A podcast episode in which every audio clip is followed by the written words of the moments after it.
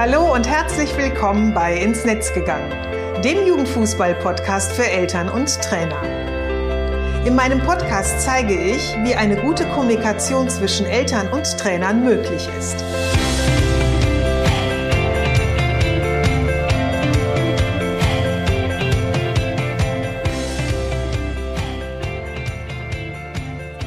Ich bin Susanne Amar und helfe TrainerInnen, eine Kommunikation auf Augenhöhe mit den Eltern ihrer SpielerInnen aufzubauen, um ein Team zu werden. Denn nur als Team kann man gewinnen. In meinem Podcast profitierst du von meinen Erfahrungen und den meiner GesprächspartnerInnen. Gemeinsam betrachten wir Themen im Kinder- und Jugendfußball aus den verschiedenen Blickwinkeln. Hör rein und hole dir direkt umsetzbare Tipps, die dich weiterbringen. Und danke, dass du diese Podcast-Folge mit deiner Community teilst. Herzlich willkommen zur Podcast-Episode 91. Gerne hätte ich dir heute ein Feedback auf unsere Veranstaltung in Berlin zum Thema Ehrenamt am Ende, wie Vorstände das ändern können, gegeben. Doch nehme ich aus organisatorischen Gründen diese Episode vor der Veranstaltung auf. Und ähm, ich verspreche dir aber, dass ich in der nächsten Folge ausführlich darüber berichten werde. Heute stehen die TrainerInnen im Mittelpunkt. Viele Vereine klagen ja, dass sie keine TrainerInnen für ihre Kinder- und Jugendmannschaften finden.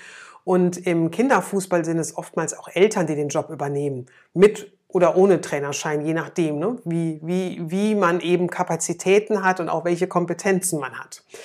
Auch hier spielt das Ehrenamt eine große Rolle, denn TrainerInnen bekommen im Amateurfußball in der Regel kaum bis gar keine Bezahlung. Also wenn Sie Glück haben, gibt es vielleicht eine Aufwandsentschädigung ähm, in Form von Spritgeld oder ähnlichem oder Sie werden als Minijobber geführt.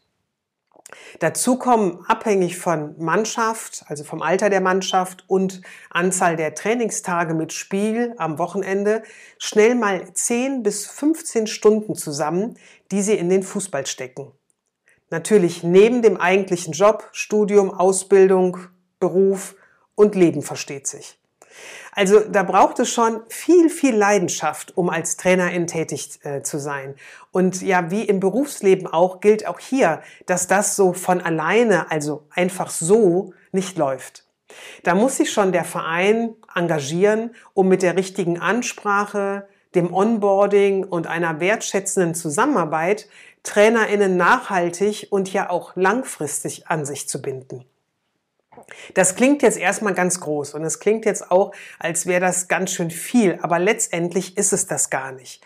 Nämlich mit bereits kleinen Veränderungen ist eben ein, ja, ich nenne jetzt mal Eingliederungsprozess, ähm, der von Dauer ist, also der eben TrainerInnen wirklich auch langfristig an deinen Verein bindet, möglich. Deshalb möchte ich dir heute zeigen, wie ein erfolgreiches Onboarding aussehen kann. Ja, und welche Vorteile es dir eben halt auch bietet, wenn du es eben nutzt. Für mich beginnt das Onboarding bereits mit dem ersten Kontakt, bevor die Person im Verein anfängt. Also dieser Erstkontakt, der ist für mich immens wichtig. Schon im ersten Gespräch, das du eben mit einem Bewerber oder einer Bewerberin führst, solltest du daher so informativ und transparent wie möglich sein. Damit meine ich, dass du den Verein und deine Erwartungen an die Position vorstellst und das eben wirklich so, so klar wie möglich, so dass sich dein Gegenüber einen Eindruck verschaffen kann, ähm, von dem, ja, wie arbeitet der Verein, was möchte der Verein, ähm, was sind hier so die Vorgaben im Verein. Also dass, dass, der, dass derjenige, der oder diejenige, die neu in den Verein kommen würde, eben wirklich ein Bild von eurem Verein bekommt. Und so könnt ihr eben einfach früh genug klären, ob ihr in ein Miteinander kommt. Also ob da eben so, sage ich mal, die Wellenlängen stimmen, sodass ihr eben zusammenarbeiten könnt. Denn ganz ehrlich, es hilft dir nichts, wenn du nur die Hälfte erzählst. Einfach aus Sorge heraus, dass derjenige oder diejenige dann vielleicht absagt, weil es irgendwie zu aufwendig ist oder zu viel ist. Im ersten Moment hast du dann zwar eine Trainerin oder einen Trainer, doch ist das aus der Erfahrung meistens wirklich nicht von Dauer. Also oft verlassen sie dich dann bereits in der Winterpause oder spätestens zum Ende der Saison, weil eben eure Zusammenarbeit nicht funktioniert und du fängst wieder von vorne an. Daher möchte ich dich wirklich darin bestärken, von Beginn an klar und ehrlich zu sein.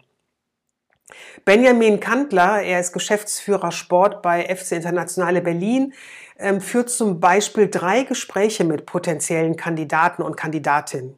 Erstens ein Kennenlerngespräch, dann das zweite Gespräch ist so ein bisschen ein weiteres Gespräch, was mehr in die Tiefe geht.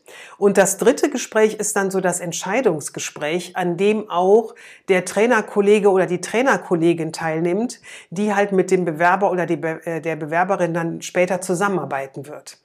Er hat damit ganz gute Erfahrungen gemacht und vor allem die Einbindung des jeweiligen Trainerkollegen oder der, des, der Trainerkollegin führt eben dazu, dass in einem Team dann Menschen miteinander arbeiten, die auch ja zueinander passen und gleichzeitig stärkt es äh, das eben halt auch ähm, das Teamgefüge der beiden. Und gerade den letzten Punkt, den möchte ich dir wirklich nochmal wärmstens ans Herz legen. Also lass den Teamkollegen oder die Teamkollegin bitte mitentscheiden. Suchst du beispielsweise einen Co-Trainer oder eine Co-Trainerin, ich sage jetzt mal für die D-Jugend, dann binde bitte den Cheftrainer oder die Cheftrainerin in die Entscheidung mit ein. Denn er oder sie beziehungsweise diese beiden müssen ja dann später miteinander klarkommen. Und je besser du diesen Joining-Prozess, also dieses Kennenlernen, äh, dieses ähm, sich finden miteinander von Beginn an einführst, desto größer ist halt die Wahrscheinlichkeit, dass du ein Team hast, was einfach länger als nur ein paar Monate, äh, Monate zusammenarbeiten wird. Denn Niemand möchte irgendjemanden einfach so vorgesetzt bekommen, äh, den er einfach nicht kennt oder von dem er einfach nicht, nichts weiß und wo es aber dann heißt, so, ihr beide, ihr seid jetzt das Trainerteam für die ähm, D-Mannschaft. Ein weiterer Punkt, der in diesem Zusammenhang wirklich sehr wichtig ist, ist das Onboarding. Also auch wenn jemand schon ein paar Jahre als Trainer oder Trainerin gearbeitet hat, bedeutet es ja nicht, dass du ihn oder sie sich selbst überlassen kannst, wenn ähm, die Person eben neu in deinen Verein kommt. Denn Verein ist nicht gleich Verein. Und jeder hat so seine eigenen Schwerpunkte, seine Philosophie und ähm, ja, das ähm, ist es halt wichtig, dass das eben halt auch kommuniziert wird. Ähm, daher benötigt wirklich jede neue Trainerin oder jeder neue Trainer eine Einführung. Eine Einführung ins neue Trainerteam, also ins Team, in auch, dass, dass sie eben halt auch die anderen Kollegen und Kolleginnen kennenlernen, in die Vereinsphilosophie, was eben wichtig ist, um einfach auch ähm, der Person zu vermitteln, wie ähm, der Verein eben innerhalb im Verein lebt, aber auch wie die Außenwirkung des Vereins ist. Dann in die Trainings- und Spielstrukturen einfach und in die Elternkommunikation. Das bedeutet halt im Umkehrschluss auch, dass der Austausch zwischen euch beiden, also zwischen dir als Verantwortlicher und dann eben ähm, jeweils des äh, neuen Trainers oder der neuen Trainerin in der ersten Zeit einfach etwas enger sein wird und es wahrscheinlich auch ein bisschen zeitaufwendiger wird. Aber auch hier gilt, je besser du ansprechbar für sie oder für ihn bist und unterstützend wirkst, desto schneller wird sich einfach der Neuling auch einleben und vor allem auch wohlfühlen. Und dieser, ähm, dieses Wohlfühlen, das ist ein ganz, ganz wichtiger Indikator dafür, dass jemand auch bleibt, dass jemand auch Bock hat, dass jemand auch wirklich ähm, ja mit anpackt und und mitzieht und einfach diese Leidenschaft auch ausleben kann. Wenn du dich unwohl fühlst, ja, und wenn du merkst, boah, das läuft hier gar nicht rund und ich werde hier so alleine gelassen oder werde hier so ins kalte Wasser geworfen, das ist halt einfach kein schönes Gefühl. Das kann zwar so ein bisschen diesen diese Motivation sein, so von wegen, dann mache ich es eben alleine und werde mich hier schon durchbeißen. Ja, ähm, da sind ja auch wir Menschen unterschiedlich. Für den einen ist genau das das Richtige, für den anderen aber vielleicht eben überhaupt nicht. Ja, und der fühlt sich dann sehr alleine und ähm, so ein bisschen verlassen und wird dann eher sagen, ach nee, das passt hier für mich nicht und geht dann wieder. Also das solltest du immer so ein bisschen auch im Hinterkopf behalten. Ähm, wenn du mich ja schon ein bisschen länger kennst, dann weißt du, dass ich ja ein riesengroßer Fan vom Verschriften bin. Damit kannst du es dir einfach wirklich leichter machen und ähm, in dem äh, oder zu, zu dem Thema Onboarding kannst du eben wirklich alle wichtigen Informationen, die für jemand, der neu in deinem Verein tätig ist, in einer Onboarding-Mappe zusammenstellen. Somit hat der Trainer oder die Trainerin immer etwas zum Nachschlagen ja an der Hand und äh, kann eben gucken, zu, wenn sie, sie oder er eine Frage hat zu, einer, zu einem bestimmten Thema, ob sich dazu nicht eine Information erstmal in der Onboarding-Mappe ähm, findet. Und das ein oder andere Gespräch erübrigt sich dann vielleicht auch. Und gleichzeitig kannst du diese Informationen, die du dazu zusammengestellt hast, auch als Grundlage für das Erstgespräch nutzen. Also musst dann eben nicht im Erstgespräch dir vielleicht vorher noch Notizen machen, was will ich denn ähm, der Person alles erzählen, was wäre denn wichtig, was sollte sie denn alles wissen, ähm, sondern du hast eben diese Mappe und kannst dann eben reinschauen und kannst sagen, da sind ein paar Punkte, die würde ich dir gerne jetzt schon an die Hand geben. Und dieses, äh, diese Onboarding-Mappe oder diese Inhalte der Onboarding-Mappe, die kannst du auch sehr gut, ähm, ich sag mal, für ein Trainerhandbuch nutzen. Nämlich ein Handbuch, was du dann wirklich deinem ganzen Trainerstaff zur Verfügung stellen kannst und für alle dann so ein roter Faden ist, an dem sie sich orientieren können. So, das waren jetzt mal so drei Impulse zum Thema, ja, wie du eben letztendlich das Traineramt für TrainerInnen ähm, attraktiv machen kannst und wie wichtig eben das Onboarding dabei ist. Weitere Impulse zum Onboarding ähm, findest du im Artikel Onboarding für Eltern im Jugendfußball. Den Artikel verlinke ich dir den Show Notes, denn diese äh, Impulse, die ich dort genannt habe, die kannst du auch sehr leicht auf TrainerInnen anwenden. Gerd Thomas von FC Internationale Berlin und ich, wir veranstalten am 15. März 2024 unsere zweite Veranstaltung, in der wir uns dann mit dem Thema Trainerinnen überfordert, wie wir sie stärken können, beschäftigen.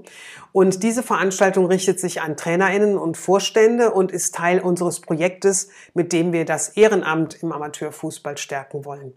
Gemeinsam möchten wir mit Berliner Vereinen in den Austausch gehen und ja, Handlungsoptionen entwickeln, die niederschwellig sind und die eben recht leicht im Vereinsalltag umgesetzt werden können. Also wenn du in Berlin lebst, dann lass uns austauschen, lass uns treffen, lass uns miteinander weitere Ideen erarbeiten, wie du als Verein das Traineramt so attraktiv gestaltest, dass Trainerinnen wirklich langfristig bleiben, beziehungsweise sie sich überhaupt erst auch mal bei dir bewerben. Die Veranstaltung findet ab 16 Uhr in der Sportschule des Landessportbundes statt und wird von der Sportjournalistin Tiziana Höll moderiert. Den Link zur Anmeldung findest du auch in den Shownotes. Alle Veranstaltungen finden in Kooperation mit dem Berliner Netzwerk Fußball und Gesellschaft, dem Berliner Fußballverband und dem Landessportbund Berlin statt. Solltest du nicht an der Veranstaltung teilnehmen können, ähm, weil du entweder keine Zeit hast oder aber nicht in Berlin lebst, kannst du mir gerne deine Fragen, Herausforderungen, Gedanken, Impulse, was auch immer dir zu diesem Thema eben auf der Seele ähm, liegt und du gerne loswerden möchtest, per Mail schicken. Und ähm, ich nehme dann gerne diese Informationen mit nach Berlin. Alle Links, die ich jetzt so erwähnt habe, die findest du auch wie immer in den Show Notes und noch ganz zum Schluss, Save the Date. Merk dir schon mal die letzte Veranstaltung ähm, vor. Die wird nämlich am 26. April 2024 sein. Und darin geht es um die dritte Säule des Amateurfußballs, nämlich um die Eltern mit dem Titel Eltern stets ein Ärgernis vom Stressfaktor zu Partnern. So, jetzt sind wir am Ende der Podcast-Folge. Heute ist sie ein bisschen kürzer, aber deswegen nicht weniger informativ. Ich freue mich, dass du heute dabei warst. Wenn du magst, teile den Podcast und die Veranstaltung gerne mit deiner Community und lass auch deine Fußballkolleginnen davon profitieren. Bis zum nächsten Mal, alles Gute und bleib gesund.